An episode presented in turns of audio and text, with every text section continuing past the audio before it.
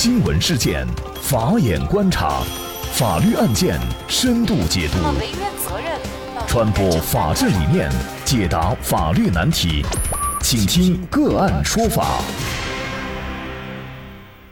大家好，感谢收听个案说法，我是方红。更多的案件解读，欢迎您关注个案说法微信公众号。今天我们跟大家来关注：怕死后丈夫再婚，财产旁落，患癌女子起诉离婚。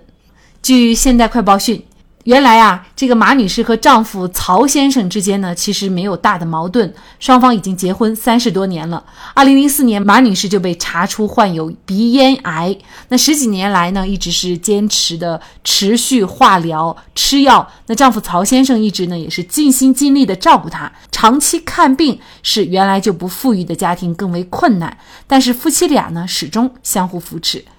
就在前两年，马女士夫妇所住的房子被拆迁，那么夫妻俩呢就获得了二百平方米的安置房和八十多万的现金，生活渐渐好转，但是烦恼也就随之而来。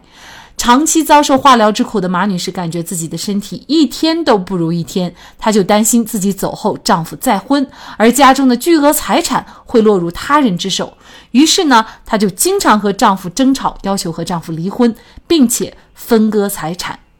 尽管啊，曹先生多次承诺，即使马女士走了，自己也不会再娶。但是马女士始终觉得没有保障，没有文化又走投无路的马女士，最终选择起诉和丈夫离婚。那希望法院能够判决离婚，而且呢，把属于自己的财产分到自己名下，然后再留给两个女儿。而曹先生就表示啊，马女士的身体受化疗后遗症的影响越来越差。离婚以后呢，马女士没有人照顾，两个女儿又都有自己的小家庭。曹先生生怕马女士离婚以后会拖累两个女儿，而不离婚自己就可以一直照顾马女士，并且呢，双方本来就没有矛盾，因此呢，曹先生是不同意离婚的。那么，作为马女士来说，除了离婚，是否有更好的选择来解决她的后顾之忧呢？而作为孩子来说，如果事先把财产留给了他们，那么他们的财产又有谁来监管？那么相关的法律问题啊，今天我们就邀请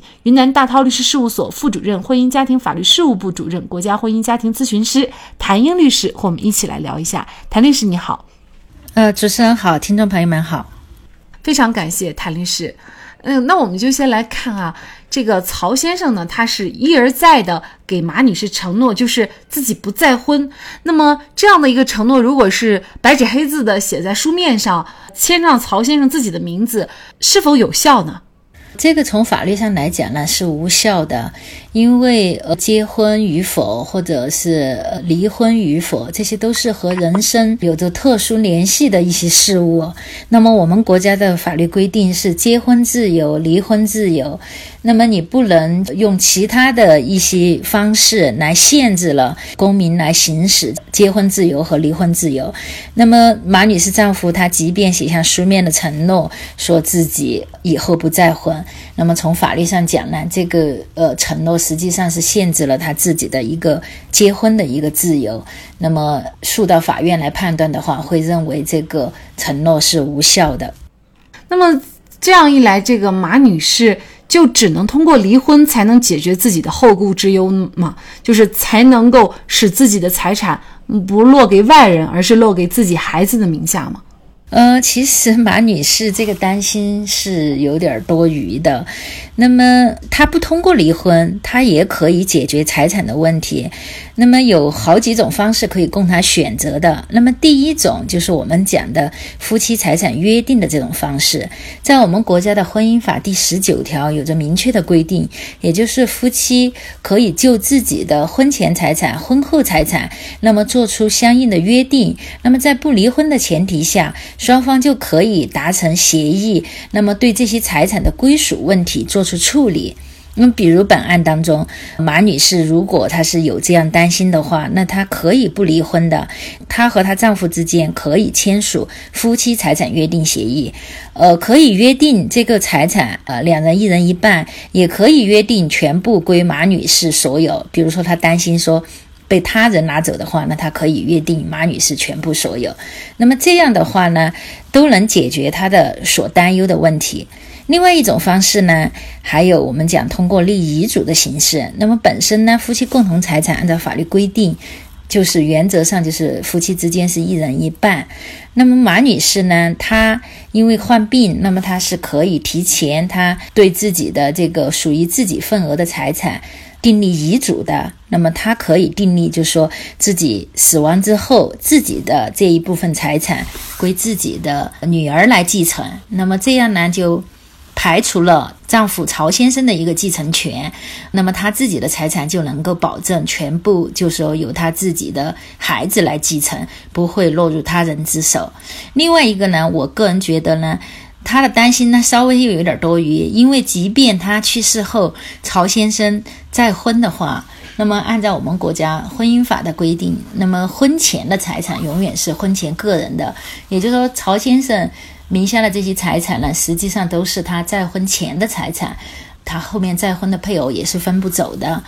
呃，无非呢，就是说，在曹先生死亡的时候，曹先生如果没有订立遗嘱的话，那么他可能他再婚的配偶有相应的这个继承权。但是呢，就是说马女士自己的这一部分财产，应该也是就是说。他的女儿和曹先生三个人都有继承权的，那么曹先生继承的也仅仅是三分之一而已。所以我个人觉得呢，这个马女士呢，她的顾虑太长远了一些。呃，实际上呢，通过多种方式都能达到她的目的，她并不一定要通过离婚才能解决她的这个后顾之忧，她可以选择财产约定或者遗嘱的方式来解决问题。那么这个案件呢，就是承办法官呢，也就向马女士解释了继承法的规定，告诉马女士可以通过遗嘱的方式，把夫妻共同财产当中属于自己那一部分留给女儿，那就解决了马女士的后顾之忧。最终呢，双方在调解下呢，就达成了一个和好的协议，就不用离婚了哈。呃，事实上呢，这个也是马女士呢法律知识方面的一个欠缺哈。其实她可以提前咨询律师，呃，就省得她一直为这件事情苦恼啊，最终不得可以。选择离婚，其实呢，这个事情啊，也比较有代表性。有一些夫妻俩呢，他确实是担心，比如说留给孩子的财产，自己去世以后，或者发生了什么问题以后，被另外一方监护人给代管了，或者甚至呢是给消费了。这种情况有没有可能？尤其是孩子是未成年的时候，那么他们的财产在这个情况下谁来监管？如果监管人侵害了孩子的财产，又该怎么办呢？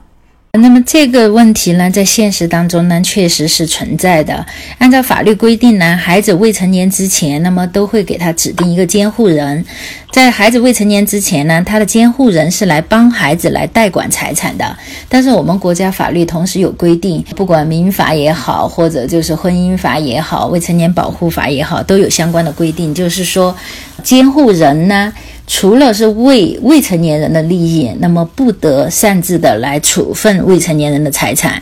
那么有这样的一个比较严格的一个法律规定。当然，现实当中呢，你说有些监护人不履行监护职责，侵犯孩子财产的这个行为，确实也是时有发生。比如说，父母双方都还健在的话，仅仅是因为离婚。呃，孩子判归一方抚养。那么，如果不直接抚养孩子的那一方发现另一方侵犯孩子的这些财产权利的话，那么实际上是可以以孩子的名义，那么另一方作为监护人。因为离婚后夫妻双方仍然是孩子的这个监护人，只是一方直接抚养，一方不直接抚养而已。那么不直接呃抚养孩子的那一方，他是可以代表孩子来维护孩子的权利的，要求另一方进行相应。的财产返还或者赔偿，那么像这种一方死亡了之后呢，孩子的其他的一些近亲属，比如爷爷奶奶、外公外婆，或者就是关系密切的其他的一些近亲属，成年的哥哥姐姐呀，或者其他的叔叔啊、婶婶啊这些，那么也发现有这种行为的话，也可以帮孩子来提起这样的一个诉讼的。那么另外呢，可能实践当中也是大家比较关心的一个问题啊，就是我的遗嘱已经立好了，但是呢，这个遗嘱是在去世之后才开始发生它的效力，才开始进行一个呃实际的财产分配。那么具体谁来按照这个遗嘱就是进行一个执行？那么有没有可能这个遗嘱就没有很好的执行下去，没有按照遗嘱的方式来分配？那么谁来就是监督这个遗嘱能够？按照这个去世了立遗嘱人的这个意思，把它确实是按照他的意思进行分配呢？这种的话，可能就需要立遗嘱人呢，在生前的时候就要选取一个自己比较信任的人或者单位，作为他的一个遗嘱执行人。那实际上，我们经常在一些电视剧里面会看到某某某死亡了，那么就说他的律师，一般是由律师这个角色啊，就会出面来宣布他的一个遗嘱，然后同时监督遗嘱的执行。那么在我们国家的司法实践当中呢，就是大家这种。委托律师作为遗嘱执行人呢，还是比较少。现实当中呢，一般是交由自己信任的。亲戚或者朋友带自己死亡之后来作为遗嘱的执行人，这种情况是比较多的。另外一个，如果自己的财产是留给，比如说已经成年的孩子或者其他亲属的话，他可以直接把这个遗嘱交给这个受益人。那么他死亡之后，那么受益人自己就会依据遗嘱来主张权利。如果像这种孩子是未成年的话，那么他就可以交给他信任的呃兄弟姐妹啊，或者其他一些亲属，当然律师或者就是。说自己的单位，这些也都是可以的。好的，非常的感谢谭英律师。应该说呢，大家在日常生活当中多了解一些法律的知识、法律常识呢，呃，确实可以减少各方各面给您带来的一些困扰和麻烦啊。那么，再一次感谢云南大韬律师事务所婚姻家庭法律事务部主任谭英律师。好的，如果大家想获得我们本期节目的全部图文资料，以及我们过去二百多期的节目内容，都欢迎大家在微信公众号当中搜索“个案说法”，就可以找到我们加以关注。我们对过去的节目都进行了分类，把它们分成了民事案件、刑事案件和婚姻家庭以及行政类案件。那么大家可以根据需要去。查找。另外呢，如果您在生活工作当中遇到一些法律问题，也欢迎大家向我们进行咨询。您可以添加幺五九七四八二七四六七幺五九七四八二七四六七的微信号，直接向我们咨询。那么给大家提供法律服务的都是我们邀请到的个案说法的嘉宾，他们都非常的专业、资深和负责任。感谢大家的收听，我们下期节目再见。